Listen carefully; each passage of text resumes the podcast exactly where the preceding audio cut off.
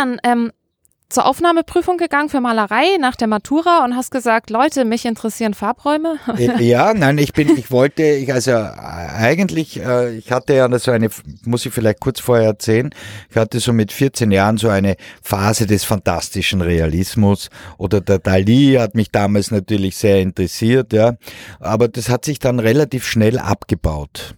Habe irgendwie gemerkt, im Grunde genommen sind die Renaissance-Künstler viel interessanter. Also das war so mit 15, ja, da habe ich so die Renaissance-Kunst eigentlich entdeckt. Da fuhr ich ja auch viel nach Italien und ähm, habe dann natürlich die Originale gesehen. Ich glaube, das ist auch so ein springender Punkt, Originale zu sehen. Das ist für die bildende Kunst total wichtig, dass man das nicht nur aus Büchern kennt, was sie zum Glück meine Eltern auch hatten, ja, in ihrer Bibliothek. Wir hatten so vor, vor allem ein großes, dickes Kunstbuch, da habe ich ständig drinnen geblättert und mir immer wieder die Bilder angesehen. Dann habe ich dann natürlich selbstständig auch noch äh, Dinge mir angeschaut, aber natürlich im Original das dann zu sehen, das war dann schon nochmal ein Schritt nach vorne, würde ich sagen. Da habe ich dann auch kapiert, ah, die können mit Farbe schon ziemlich gut umgehen, die Renaissance-Künstler. Da waren die fantastischen Realisten gleich durch unten durch bei mir, ja. Und, ähm, und, und man irgendwie war, war so da, ähm, wie ich damals die Farbform entdeckte, ja, habe ich schon gemerkt, dass auch in der Renaissance das ähm, vielleicht ansatzweise da war, aber völlig anders äh, gelöst wurde, äh, weil das natürlich unter einem anderen Konzept stand, sage ich jetzt mal so. Ähm, aber äh, gewisse äh, Tiefen mal, malerische Tiefen, sage ich jetzt mal. Äh, die gab es natürlich klarerweise damals in der Renaissance auch schon, die sehr modern für mich wirkten. Nur habe ich das noch nicht in diesem Zusammenhang gesehen, wie ich das heute vielleicht sehe. Aber ich habe einfach entdeckt, dass manche Dinge besser gelöst sind äh, in der Gegenständlichkeit als im fantastischen Realismus. So schien es mir jedenfalls damals. Ja, jetzt kann man darüber streiten, klarerweise. Ja. Aber für mich war, äh, waren diese Dinge der, der, des fantastischen Realismus eigentlich vom Farbigen her uninteressanter als das, was in der Renaissance passiert ist. Und ich habe das damals mit 15, habe ich das so richtig entdecken begonnen, natürlich an den Originalen und habe mich daran auch ähm, zunächst mal orientiert. Ja. Also das waren meine ersten ähm, sagen wir, Versuche auch über die Renaissance, über die Porträtkunst und über die Landschaftskunst da weiter hineinzutauchen, hat sich aber dann relativ schnell äh, verselbstständigt und mir war die Farbe immer wichtig. Ja. Also das war immer von Anfang an war das ein entscheidender Faktor bei mir, eben seit dieser Entdeckung der Farbform. Und äh, so bin ich dann wie von selbst relativ schnell in die abstrakte Kunst hineingeschlittert, habe Paul Klee entdeckt, äh, Kandinsky entdeckt mit 17 ungefähr und habe dann auch gesehen, die, die, ja, die, die machen das, was, was ich die Farbform teilweise nenne. Ja und habe mich daran dann weiter orientiert und ähm, habe dann gesehen, dass in Wien kein Studium möglich ist, äh, dass diese Impulse sozusagen aufgegriffen äh, hätte. Also es gab damals den fantastischen Realismus hauptsächlich an der, an der Uni. Ähm, sicher gab es dann vielleicht einige auch noch, die ich nicht so kannte damals.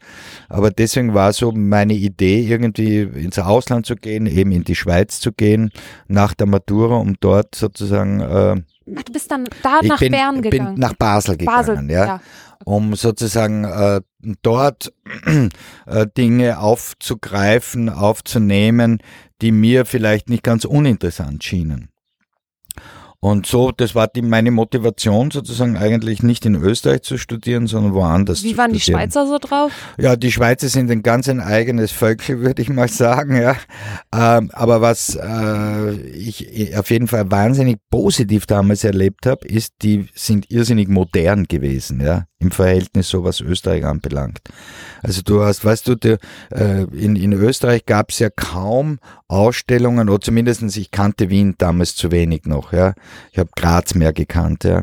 Aber es waren nicht wirklich so die großen Ausstellungen in den Museen, wie man sie in Basel kennt. Da hast du Picasso, riesige Ausstellungen gesehen, Cézanne, große Ausstellungen.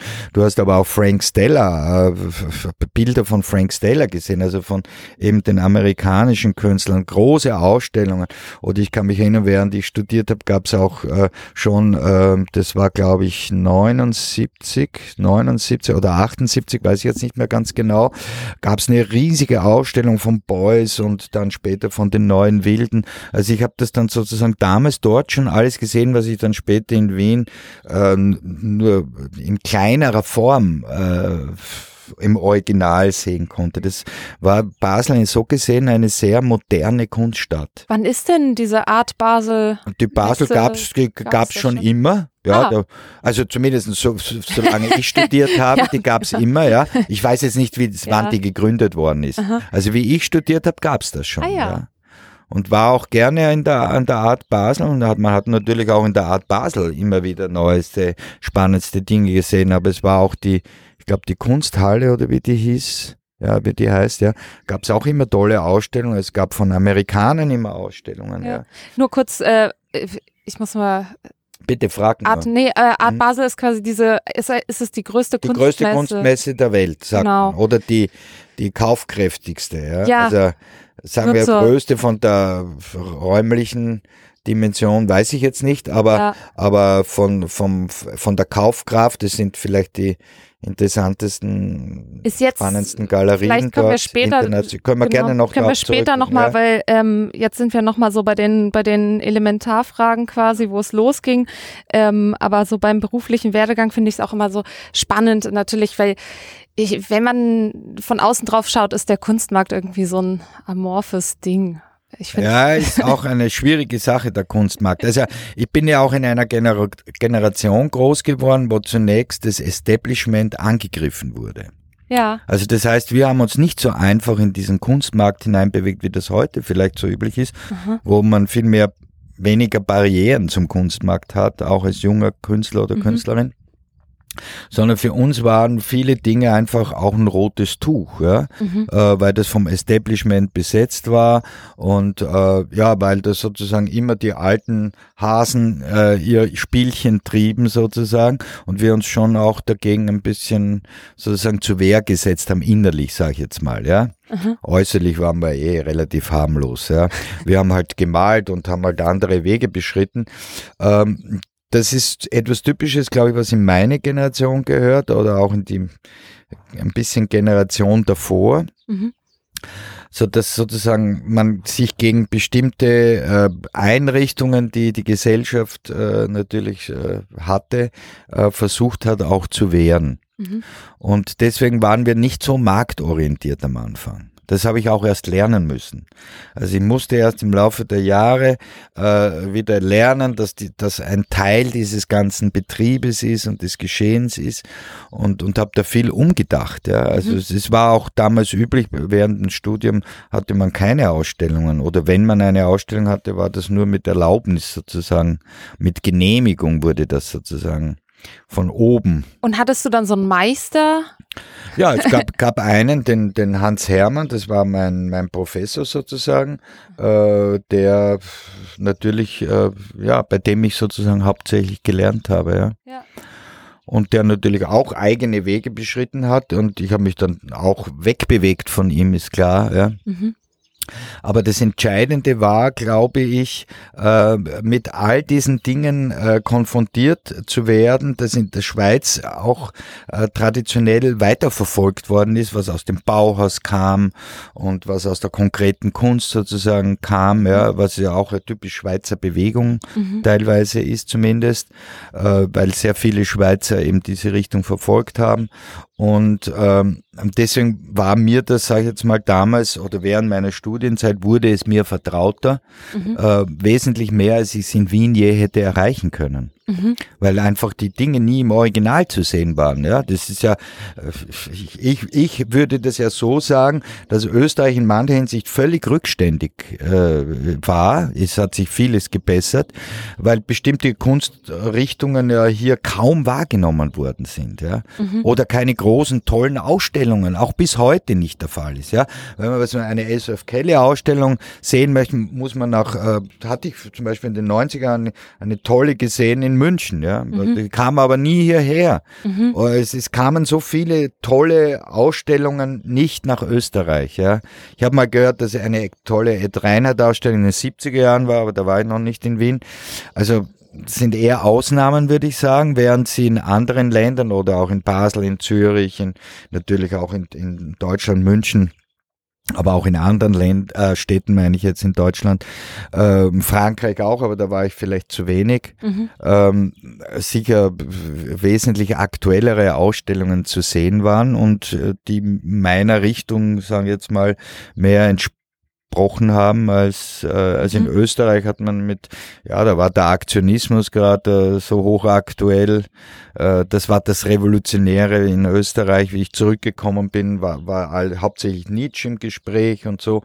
Ein, eine Kunstrichtung, die mich nur sehr peripher interessiert hat. Ja. Also mhm. wo ich gemerkt habe, das ist nicht so meine Richtung, das ist nicht etwas, was mich in erster Linie interessiert, weil einen ganzen anderen Ansatz zur Farbe und auch zur Form und zu formalen, strukturellen Problemen Problemstellungen zu konzeptuellen Aspekten hatte, als, als das so hier Tradition war. Mhm. Mhm. Sagen wir es mal so. Mhm. Jetzt kannst du gern wieder mal herumlenken, wenn Aha. du möchtest. Ähm. Und anschließend, sage jetzt mal, anschließend bin ich ja nach Salzburg gegangen, um Philosophie zu studieren. Genau, und da, das hat mich nochmal interessiert, weil du ja eigentlich äh, so wusstest schon, also du hattest schon so eine konkrete Frage. Hast du dann, hat, hat dir das Malen bestimmte Antworten nicht geliefert oder wie bist du dann nochmal zur Philosophie eigentlich rein? Nein, es war eigentlich so, dass ich äh, ein, eben dieses Parallelinteresse hatte, ja, ja. also auch schon seit, äh, sagen wir, 15. 16. des Lebensjahr. Es hat mich immer irgendwie interessiert. Sicher, ich würde am Anfang sagen, waren auch ähm, bestimmt spirituelle Fragen so, ja, mhm. die, die mich beschäftigt haben. Mhm. Das war überhaupt, ich würde sagen, die Hippie-Zeit war, da hat das damals aufgerissen. Mhm. Es waren, waren plötzlich Dinge, äh, wurden diskutiert, die aus der indischen Kultur kamen, Reinkarnationen und was weiß ich, was alles, was man da alles diskutiert hat. Das hat mich natürlich auch alles beschäftigt. Ich habe dann so ein Buch über Mystiker gelesen, also mit 15, 16. Äh, aber das Mikro? Ja, okay, mehr das Mikro rein. Aber letzten Endes sage ich jetzt mal so, bei mir hat sich das eher dann in die Philosophie stärker niedergeschlagen. Mhm. Also letzten Endes war die Philosophie mehr der rationale äh, oder denkerische Aspekt, der für mich da im Vordergrund lag, weniger äh, das bloße Erleben. Ja, mhm. also das ist vielleicht, vielleicht kann man so sagen. Ja. Und deswegen hat mich das auch parallel dazu ständig interessiert. Auch während meinem Malereistudium mhm. habe ich Hegel gelesen und all diese äh, Bücher, die vielleicht damals auch aktuell diskutiert worden sind, Adorno und auch mhm. diese Frankfurter Schule war damals äh, sehr diskutiert, hat mich aber nur am Rande immer ein bisschen beschäftigt, kam dann immer wieder auf die großen Klassiker eigentlich zurück. Kant, Kant war, glaube ich, einer der wichtigsten Philosophen in dieser Zeit. Äh, und dann eben wollte ich auch über zeitgenössische äh, Philosophie konkreter Bescheid wissen. Also sei es jetzt äh, Popper oder die ganze analytische Philosophie, die Entwicklung der Logik und so weiter, die im 20. Jahrhundert einen riesigen Aufschwung genommen hat oder mit dem Beginn des 20. Jahrhunderts, Husserl und all diese Leute, mhm. die total wichtig für mich geworden sind mhm. jetzt in, während meinem Philosophiestudium. Und als Ergänzung eigentlich, ich sehe es heute als Ergänzung zu meiner Malerei. Mhm. Obwohl äh, immer wieder diese Spannung zwischen rationalistischem mhm. und eher emotionalen äh, mhm. Zugang, ja, also die Malerei nimmt ja, äh, oder ich jedenfalls, äh, habt in der, äh, in, im, im, im am Beginn sicher emotional den ersten Zugang gehabt zur mhm. Malerei. Das war keine rationale Überlegung, deswegen auch dieser Begriff des Dranges. Mhm. Aus dem Inneren sozusagen wird man dorthin gedrängt. Und äh, in, der, in der Philosophie äh, sozusagen, da spielen einfach ähm, begriffliche äh, Dinge mehr eine Rolle. Was mich fasziniert hat, ist eben, dass man sich auch ein Begriffsgerüst erarbeiten kann, mit dem man auch bestimmte Dinge besser durchschauen kann. Und eigentlich wollte ich das. Ich wollte mehr von der Malerei durchschauen, mit Hilfe auch von Begriffen.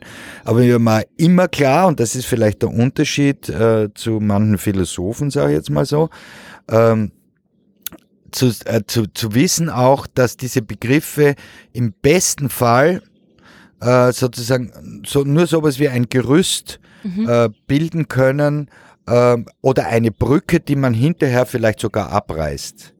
Das heißt, man, man, man baut sich etwas auf, um etwas besser verstehen zu können, aber weiß, es bleibt unzulänglich. Und äh, letzten Endes geht es noch um viel, viel mehr, was sich gar nicht so in Begriffe niederschlägt, aber mit Begriffen vielleicht besser äh, orientiert werden können. Mhm. So könnte man das ungefähr mhm. beschreiben.